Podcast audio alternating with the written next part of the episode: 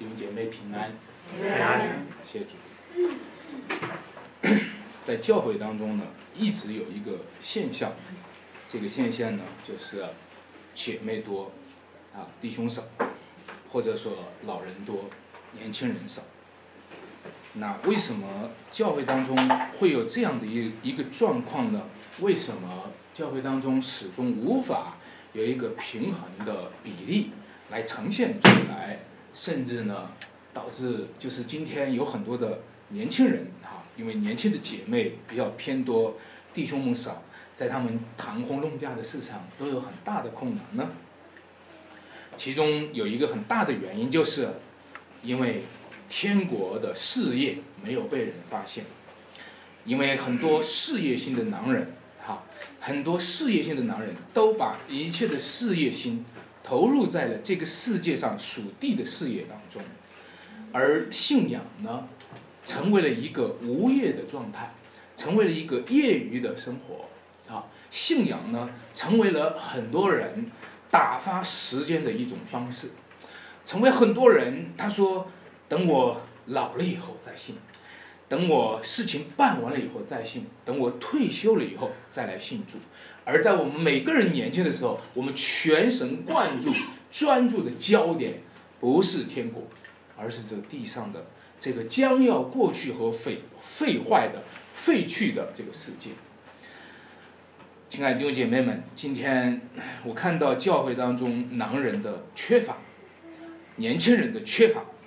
委身的教会成员的缺乏，还有背十字架跟随主、经历与主同死同活的缺乏。为什么？因为对我们来说，天国它不是一个事业。但是今天你看到吗？在这段经文里面，耶稣基督他在传道，上帝的儿子把他的一生放在了天国的事业当中。他在开始怎么样呢？他开始了传起道来说：“天国近了，你们要悔改。”开始建立了啊，建立他的教会啊，开始了这一份事业。今天同样，教会中的每一个人，教会中每一个人所做的每一件事，教会当中每一个人所每委身的每一个工作，他本来就应该，他本来就该归属于天国的事业。各位弟兄姐妹们，让我们今天看到这段经文是从一个地方开始的，这个地方叫做加利利。加利利是个什么地方呢？这段经文说，当耶稣听到约翰下了监，退到加利利去，然后他又介绍了加利利地区有几个小城哈，就是拿撒勒、加百农等等。而在这个地区呢，他在旧约的圣经上呢。他们不使用加利利这个地区，他们使用的是什么呢？它叫西布隆地，拿弗他利地。在旧约当中，以赛亚书这个地方不叫加利利，这个地方叫做西布隆地，拿弗他利地。但是今天呢，这个地方叫做加利利地，为什么呢？因为西布隆衰落了，因为拿弗他利衰落了。因为西布隆和拿弗他利，他们原本是以色列的儿子们，原本他们是以色列十二支派，他们原本是承受这个地的产业的主人，但是大家知道吗？当上帝分派约书亚进入迦南，分地给十二个支派的时候，拿弗他利和西布隆他们从来没有真正的得地为业。如果你读过《四世纪》第一章的话，你有印象的话，在那里讲出了一系列的支派没有能够赶出当地的迦南人，所以迦南人就混在他们中间。在这个历史的过程当中，这一些支派从来没有像南方的犹大支派显出来他们是有选民的特色。在这群人当中居住，你有时候觉得。居住在他们和居住在外邦人中间差不多，啊，在这群人中间居住，就好像在一群基督徒中间居住。有时候你觉得这群基督徒和外邦人差不多，啊，亲爱的弟兄姐妹，你看到吗？他们从来没有体现出一个基督徒的样式，一个选民的角色。后来到所罗门王，他建造圣殿以后，由于他受贿于推罗王，所以呢，他就把一副一部分城呢，一共二十多座城，都是加利利地方的城，送给了推罗王。那推罗王看了那个城，说：“我兄啊，你给我的是什么城啊？”这就是说，加利利是一个送给人都不想要的地方。加利利是一个，是一个，把它，它本来就没有成为一个专门的主的产业，它的主人就是混杂的，它的主人也是变来变去的。一个女人不能嫁两个丈夫，一女二嫁的产业就是没有。光彩的。那么，如果这个愧对于一女二嫁的产业呢，就容易成为那种无法积累文化的，或者是这么说吧，最没文化的就是那些主人换来换去的地区，最没文化的就是那个主人换来换去的民族和群体，因为在他们中间没有办法。积累起自己的文化，没有办法回顾自己的过去，也没有办法这个累积自己的财富。我觉得加利利和山西有点像，因为加利利和山西都是在北部。还有啊，加利利，你看到它的名字在变，对吧？原来它是拿夫塔利地，还有这个这个西布隆地，现在人家叫它什么呢？加利利地，你知道一个加利利地这个名字变化对于它意味着什么吗？我们就讲讲我们山西吧。山西以前不不叫山西，山西以前叫河东。你们知道夏河东那个戏就是唱山西的。那河东怎么就变成山西了呢？因为以前的政治中心在西安，后来呢政治中心到了北京，所以呢河东就变成了什么呢？山西自从河东变成山西以后，山西就一直衰落下去，因为我们被太行山隔到一边儿去，我们就是一个看台上的看客。亲爱的朋友们，亲爱的弟兄姐妹们，让我告诉你，其实加利利也是这样子的。当他们的名字不再叫做拿夫塔利的时候，当他们的名字不再叫做西布隆的时候。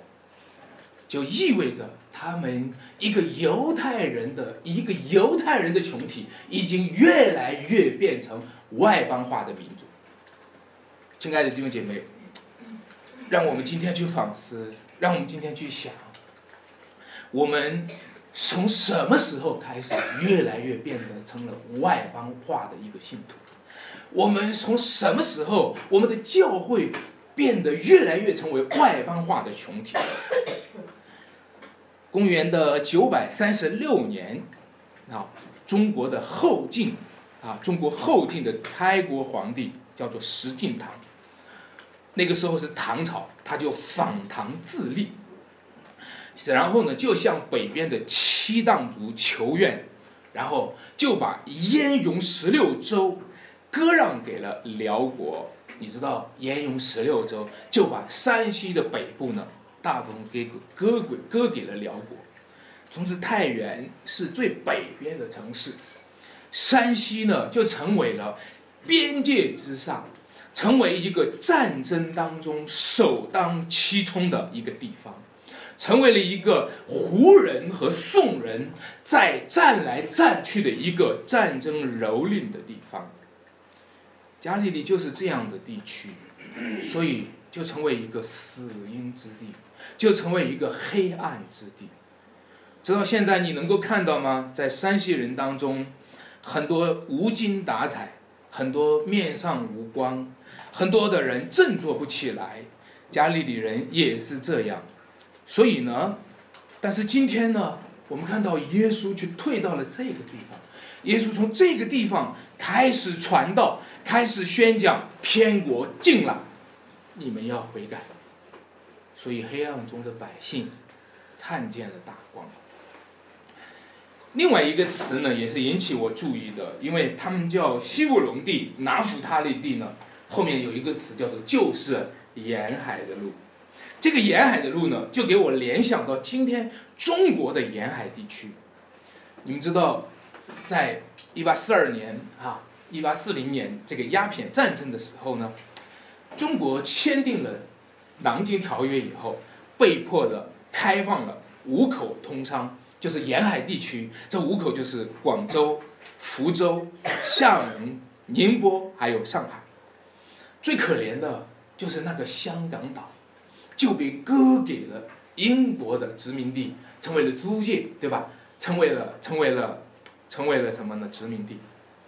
我在想，所有的人都觉得五口成龙了，沦陷了，所有人都觉得香港结束了，但是谁也不会想到，香港现在成为了东方之珠，谁也不会想到那些开放过的五口，今天比我们这些中原地区的人。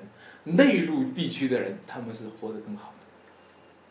各位，我在想，难道说是当初的鸦片战争反而是更好的吗？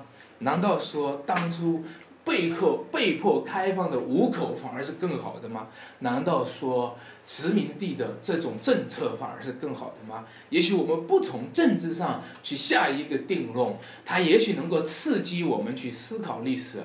但是我们要从圣经上下一个定论，就是上帝要恩待哪一片土地，他就恩待哪一片土地；上帝要恩待哪一个民族，他就要恩待哪一个民族。今天耶稣基督拣选了加利利，成为他福音的据点。耶稣基督拣选了加利利，他成为了他传道的起步地。整个的马太福音就是一个从加利利到耶路撒冷的宣教史。整个的马太福音，我们就可以看见，就是耶稣从加利利作为根据地，走向耶路撒冷宣教的过程。亲爱的弟兄姐妹们，加利利这个外邦人的地方，终于被收复失地了。不是用武力收复的，而是用福音收复的。加利利这个地方，这个外邦人的加利利，他们原名叫拿弗他利地，他们原本原名叫希布隆地。现在他们直接面对的是他们的主耶稣基督。这个地方成为天国的根据地。我的小时候，我还能记得我出生的那个院子，还有我长大的那个院子。但是今天呢，我很多的记忆都在那个院子里面，但那个院子呢，已经不是我家的院子，已经卖给了别人了。我常常会想，常常会在梦里面梦到那个地方，我也常常会期待着什么时候我有没有可能赎回那一个产业，直到现在还没有丝毫的可能啊。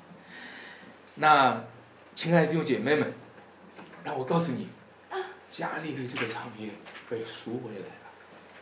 加利利这个产业不是以色列人通过复国赎回来的，而是通过耶稣基督道成肉身赎回来的；不是通过以色列打战赎回来的，而是通过耶稣基督在那个地方传天国的福音，教在会堂里教训人，医治百姓各样的病症，就有大多数的人过来跟从他，他赎回来那里。其实我们说赎回来那里。不如说是那里很多的人都跟从了他，所以啊，我们今天讲的呢，我们就会从这个刚才我讲这百姓的产业，第二个我就会讲，这是一个得人的一个事业，不仅仅是他得赎回了他的这个失地，不仅仅是收复了失地，其实他更多的是得回了他的百姓，得回了这一些人。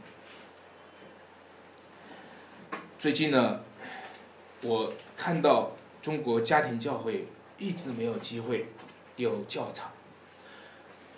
也许在三字教会里面看起来也有教场，三字教会会有教堂，但是教堂上插上红旗，意味着所有的每一个中国的百姓和中国的教堂都是一样的，没有他自己的产业。亲爱的弟兄姐妹们。家庭教会几乎到现在都没有教场。任何有教场的教会，都会被强占为公共的地。任何有教场的教会，他们的十字架都会被拆掉，他们的教会都会被拆掉。但是上帝的产业最主要的是人。教堂可以被占领，灵魂却不能被占领，因为我们的灵魂是主的产业。所以主说，他来到这个世界上是一个得人的事业。他呼召彼得，他说：“来跟从我，我叫你得人如得鱼。”这是一个得人的事业。如果传福音是一个得人的事业，如果天国是一个得人的事业，如果建立教会是一个得人的事业，请容许我讲一讲我们是怎么丢人的。因为我们只讲得人得人的话，一定要讲一讲我们是怎么丢人的。我们是都把自己给丢了。那你说，安迪兄，我在这一段经文里面没有看到丢人，我就看见施洗约翰被抓了，就好像王一牧师被抓了，是不是把耶稣，是不是把约翰给丢了？是不是把我们失去了今天的王一牧师、秋雨圣约教会的诸位同工们？我觉得问题更大的是我们这些外边的人丢了，是我们这些外边的人丢了，是那些把牧师抓起来的人他们丢了，他们失散了，他们聋散了。你知道为什么希律王会抓施洗约翰吗？如果你追施洗约翰被抓的原因，你就知道了。施洗约翰被抓的原因和王一牧师抓被抓的原因有点像，就是因为他们批评了君王，因为君王这位希律王娶了他的嫂嫂，所以呢，施洗约翰就对他说：“你丢了你自己了。也许你做王的时候，你还想做一个好王，但是你丢了你自己了。”也许你做领导的时候，你还想做个好领导；也许你上位的时候，你想着干一番事业，你想着为老百姓做一些什么，但是你丢了你自己。就因为说了这个话，施约翰就被抓了，施约翰就被丢到监狱里面了。一个人犯罪的时候，就是他丢了他自己的时候；一个人娶了他嫂嫂，是丢了他自己。受了先知的责备，然后呢还要抓先知，这是更进一步的丢了他自己。一个人犯罪的时候是丢了他自己，一个人死也不要悔改，是彻底的丢了他自己，把自己丢在了地狱当中。亲爱的弟兄姐妹们，我们就是在一个丢人的时代当中传讲得人的信息，我们就是在一个丢人的时代当中发起一个得人的呼召。所以主对门徒说：“来跟从我，我要叫你得人如得鱼。”大概在一个多月前呢，就在我们太原的汾河的桥上，有一个女孩跳到了汾河里面。当时我在这个载她去到汾河的出租车司机呢，他看到这个女孩神情不定而跟着他。也看到他跳到里面，然后去报警。然后呢，大家呢，就像捞鱼一样，就像彼得捞鱼一样的，花了十几个小时，终于把这个女孩捞上来。捞上来，当然人已经死了。我在想，如果那个时候捞人的是彼得，或者当代的彼得，他那个时候捞人，他平时是个捞鱼的，现在是个捞人的，他会想什么呢？他会不会对比平时他捞鱼和今天捞人有什么样的区别？他会不会说，平时我捞鱼的话，一船鱼大概能卖多少钱？今天捞一个人，这个人不能卖。他会不会因为他平时捞鱼能够赚多少钱，他而放弃了今天捞这个人无利可图？亲爱的弟兄姐妹，好多人就为这个缘故丢了他自己，也丢了别人。我们丢了自己还不够，还要丢别人，也丢了神的国度，丢了耶稣基督的护照。戴德生到中国的时候，我们知道戴德生传福音，他是非常的爱中国的。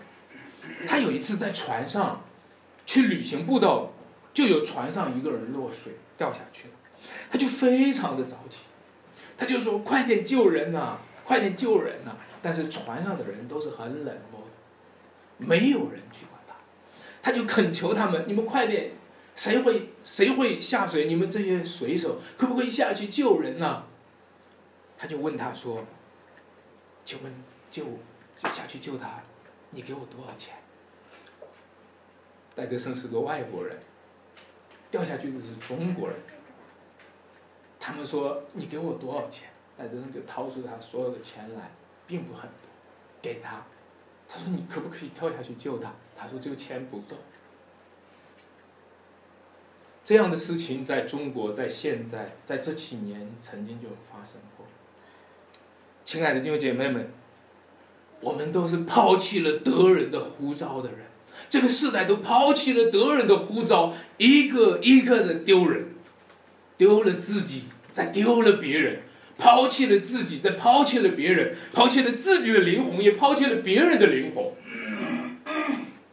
各位亲爱的朋友，亲爱的弟兄姐妹们，那个女孩跳水的时候，谁抛弃了她？也许是她的男朋友抛弃了她，对吧？也许是他的老板痛骂了他一顿，也许是他的老师，也许是他的功课做不完，也许是他今天他的考试成绩不好，也许他落榜了。所有的道德压力都指向他，指控他。我们早就是参与在抛弃那个女孩里面的其中一员。我们早就是在我们批评孩子们分数不好的时候，在我们批评别人不成功的时候，笑话别人失败的时候，我们早就是其中抛弃那女孩的其中的一员。我们把人给丢尽了。今天，谁愿意跟随主的呼召，去关注生命、关注灵魂、关注着人呢？这个时代是一个市场经济自由的时代，虽然在中国市场经济自由都不够啊。我们在市场经济自由的时代，物资交流很多，权钱交易也很多，但人与人的交流却很不多。我们圣徒的相通也很不够，在神人之间的和好也太少。亲爱的弟兄姐妹们，这就是天国的事业，这就是天国所发出的呼召，来跟从我。我要叫你们得人如得鱼一般。这是一个吃力不讨好，这是一个费财费力的事情，这是一个没有多大收入，这是一个生活很艰巨，还有政治的压力，受逼迫，被抓被抓坐牢的风险。但是，我们看到门徒跟随了他，我们看到那两兄弟跟随了他，除了西门彼得和安德烈，还有雅各和约翰，还有他们的父亲，他们也放人走，西皮带放他的两个儿子走，他们跟随了他。为什么他们能够跟随呢？是他们个人的觉醒大吗？我觉得不是。我觉得跟随他的原因就是。他们听见那个消息，天国近了。我觉得跟随他的原因就是他们看见了黑暗中的大光。我觉得跟随他的原因就是那一个从天上而来直接的冲击力够大，能够让一个人放下他手中一切的利益。你今天是不是被这个世界的利益所牵绊？主说来跟从我。你今天是不是被自己的罪恶所缠绕？就说来跟从我，主说脱去那容易藏累我们的罪，奔那摆在我们前头的路程，看见那一个天国的价值。主的呼召是一个价值对话，这不仅是美元和人民币的对话，主的呼召乃是要告诉我们要把今生和永生、永生做一个汇兑。亲爱的弟兄姐妹们。让我们看见这一个价值，就是很多人在追求价钱的时候，却是毫无价值的。看见天国的荣耀，就看见这个呼召的宝贵，才能够意识到任何的事业任何的工作，如果是与天国无关，就毫无价值，就是将来被毁灭的对象。那么你说，什么样的事业，就是值得我们跟随的？什么样的事业，或者说天国的事业，究竟是一个什么样的事业呢？我们说，天国的事业呢，它就是一个救赎的伟业，它是一个最伟大的，是一个救赎的一个伟业。在圣经里面，你看到耶稣基督所做的事情，那就是最伟大的事业。他走遍加利利，他宣讲天国的福音，在会堂里教训人，医治各样的病症。在那个时候，那么多的人都跟从了他，那么多的人带着疾病的都来跟从他。原因是发生了巨大的神迹。这些神迹是什么神迹呢？这些神迹就是一个连接于天国福音的神迹。如果你喜欢这些神迹，你却忽略了天国的信息，你就错失了。焦点，因为很多人像法利赛人的一样，带着一个试探的心说：“夫子啊，给我们显一个神迹吧。”很多人像魔鬼试探耶稣一样：“你若是神的儿子，就把石头变成食物。”其实，这一系列的神迹的发生，它就是一个天国的征兆，因为耶稣讲天国近了。当天国近了，就有一系列的神迹发生，天国的征兆、天国的见证，就伴随着耶稣所传讲的天国的福音。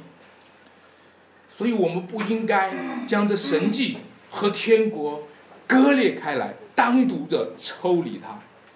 在自由派的神学里面，他们会把天国局限在道德里面，而在灵派的教会里面呢？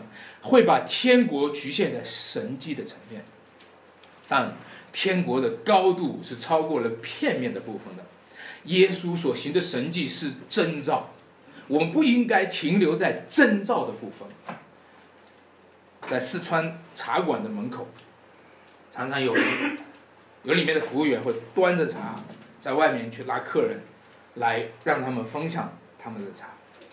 当然，你可以可以品尝一杯茶啊，来知道这里面是一个什么样的一个啊，这个喝茶的这个这个茶味怎么样？但是很多人也许今天就是停留在品尝的地步，很多人也许对于耶稣基督就一直停留在品尝的地步，也就停留在试探的地步。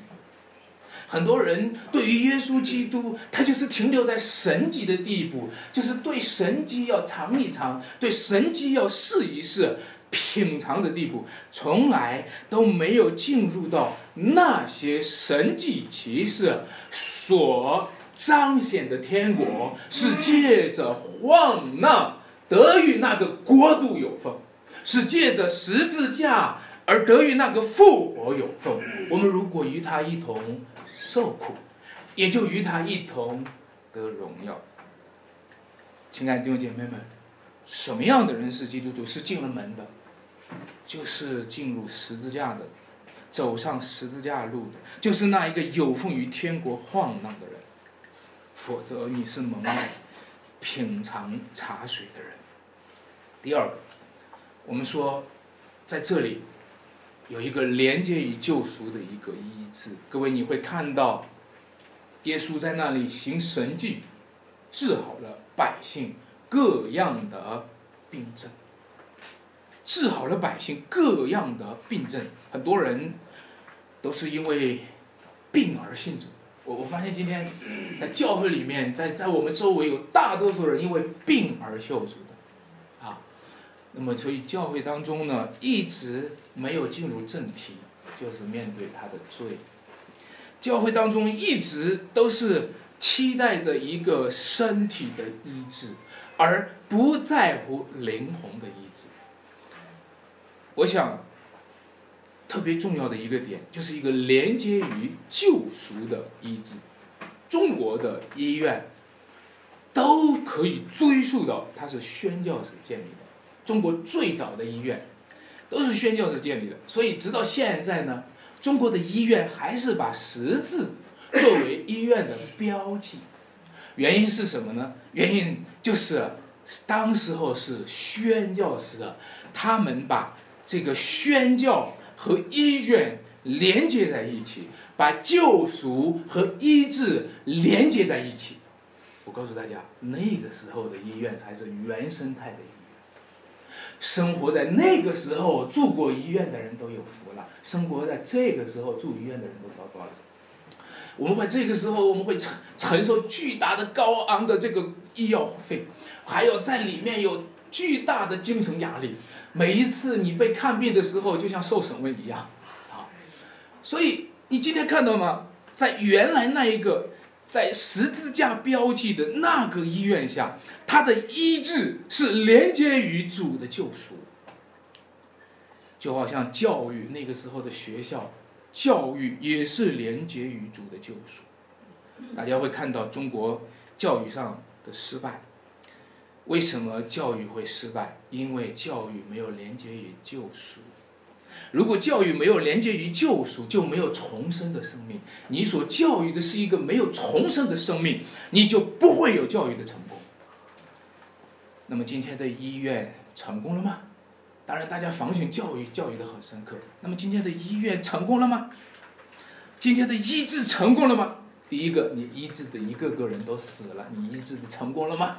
你医治过的哪个人最后没有死呢？第二个，第二个，一个一个的医疗腐败，一个一个的医疗腐败。最近今年一八年轰动的一件事情叫做红毛药酒。有一个人，有一个医生看到红毛药酒里面的，叫他毒药，然后被抓，啊，然后坐牢，然后又背着良心要道歉。你看到今天的医院一落千丈的腐败，医医生的职业的地位也一落千丈。过去每一个人从心里会对医生尊敬，他是白衣的天使，那是从心里发出来的。今天天使都是假天使。啊这个幕后的时代就这样，假天使很多，啊，假先知很多，假教师很多。各位，任何的时候，医治若不连于救赎，医治就必失败；教育若不连于救赎，教育就必失败。任何的事业，今天你不管是做哪个事业的，那个事业如果不连接于救赎，那个事业终究会失败。各位，让我们今天看见主在呼召我们，用天国的事业呼召我们。第三个，这个伟大的救赎的事业是什么？是一个连接于献祭的一个聚集。如果我们读经文的话，我们会看到，当耶稣医治病人的时候，他的名声就传遍了那一带，对吧？然后呢，许多人啊。这里就有讲，那里的人把一切害病的，就是害各样疾病的、各样疼痛的和被鬼附的、癫痫的、瘫痪的，都带了来。你知道，这个词都带了来，在原文当中呢，它和献祭那个呈上去是一个词。我读到这里就很吃惊，因为。他们带来的那个献祭呈上去的是一群什么人呢？害着各样疾病、长兵败将、老弱病残、疼痛的、被鬼附的、癫痫的、瘫痪的，就把这一群人带来呈给耶稣。你知道旧约当中最忌讳的一件事情就是不可以带残疾的、瘸腿的到上帝面前来，是不是？你要献祭，就要献无残疾的一岁的公羊羔，是不是？所以责备那些祭司们，包括做祭司的，如果你是亚龙的后代，你是有残疾的，不可以做祭祭司。但是各位，你读到这里的时候，你有没有吃惊？你你有没有？你你感受到没有？今天在新约里面，在一个救赎的伟业里面，带到耶稣基督面前来的，竟然是一群残兵败将。老弱病残，竟然是一群最底层的、最没人要的一群人。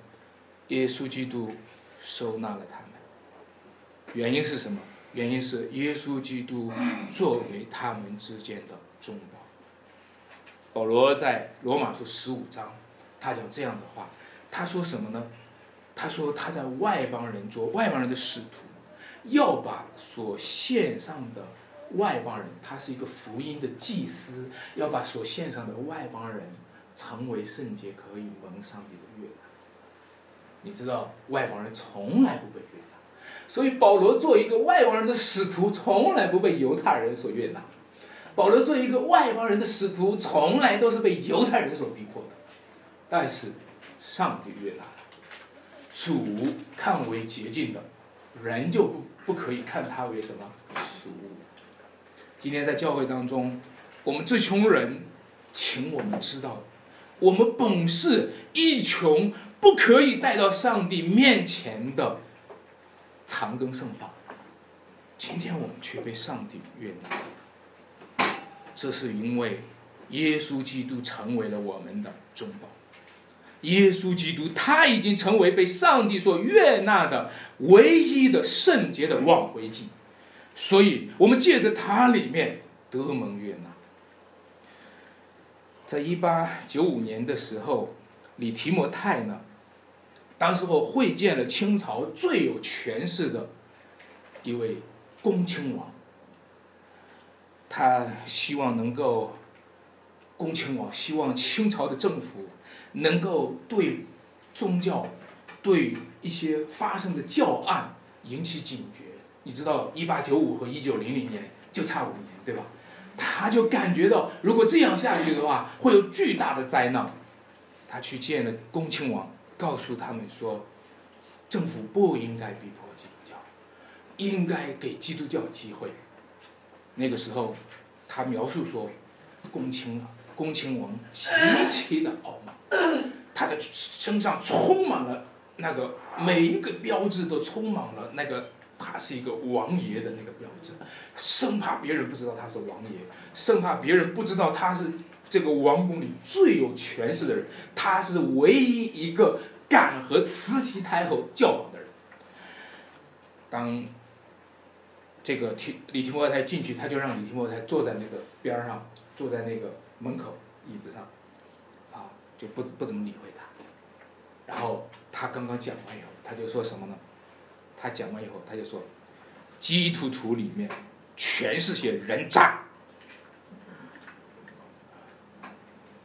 所以我在想，如果恭亲王都不悦纳我们，上帝会悦纳我们吗？如果恭亲王看我们都是人渣，上帝难道不看我们是人渣吗？凭什么比恭亲王更尊贵的上帝要悦纳我们这些在这个世界上非常卑贱的人呢？只有一个原因，就是基督背负了我，就是基督担当了我们，就是基督作为中保已经被悦纳了，就是上帝已经悦纳了他唯一的儿子，他在他儿子里悦纳了我们。亲爱的弟兄姐妹们。今天，主就是这样的向大地上撒网。主就是这样撒网，撒网网来了一群瘸腿的、癫痫的、瘫痪的、被鬼附的。主就是在这个世界上撒网，把我们这些人都网来了。但是我们必须知道，我们是人渣。我们不要以为我们今天配得上耶稣，在这里的没有人配得上耶稣。我们不要以为我到教会里去的时候，拿着我的身份可以到耶稣面前来。你不要以为是耶稣配不上你，亲爱的弟兄姐妹们，让我告诉你，主今天在呼召你，他在用天国的事业呼召你。他说：“来跟从我，无奉于天国的产业的人。”无奉于天国事业的人，你不过是个家里的人；无奉于天国产业的人，无奉于天国事业的人，你不过是个山西人。山西人从来，山西人的最高品位、最高值叫做煤老板。山西人最高品位、最高值就是地商世界的土豪。亲爱的弟兄姐妹们，如今天国近了，你的事业理所当然归属于天国的事业。如果你承认十字架的意义就是基督买赎了你，如果你承认基督连你的命都买赎了，那么基督理所当然用他的天国收购你的产业。如果你承认基督买赎了你，他也理所当然收割你的事业，收购你一切事业的股权。各位，像彼得一样吧，丢下渔船，丢下渔网。我想这也许不是仅仅的针对着一个啊地上的这个这个全职呼召的人的一个呼召，这是上帝给予每一个基督徒。每一个在世界上有职业的人的呼召，就是撇下你的渔船，撇下你的渔网，投资在天国的事业里面，让你的事业的股权全部的奉献给我们的主，好让你的事业真正的属于永恒的产业。马丁路德曾经讲一句话，他说：“你要像逃避地狱一样的逃避做全职传道人的护照。”我想今天再从正面上补充一下，我我觉得他讲的非常对，啊，讲的非常对，啊，我从正面上补充一句话：你要像渴慕天国一样的渴慕，将你的一切都投资在天国，来回应天国的呼召，回应天国给予你的那一个永恒的产业。如果你的事业不属于天国，就难免属于地狱了。所以求主帮助我们。让我们跟随他，让我们有奉于这位在加利利传道的耶稣基督的天国事业。我们一起在主面前有一个祷告。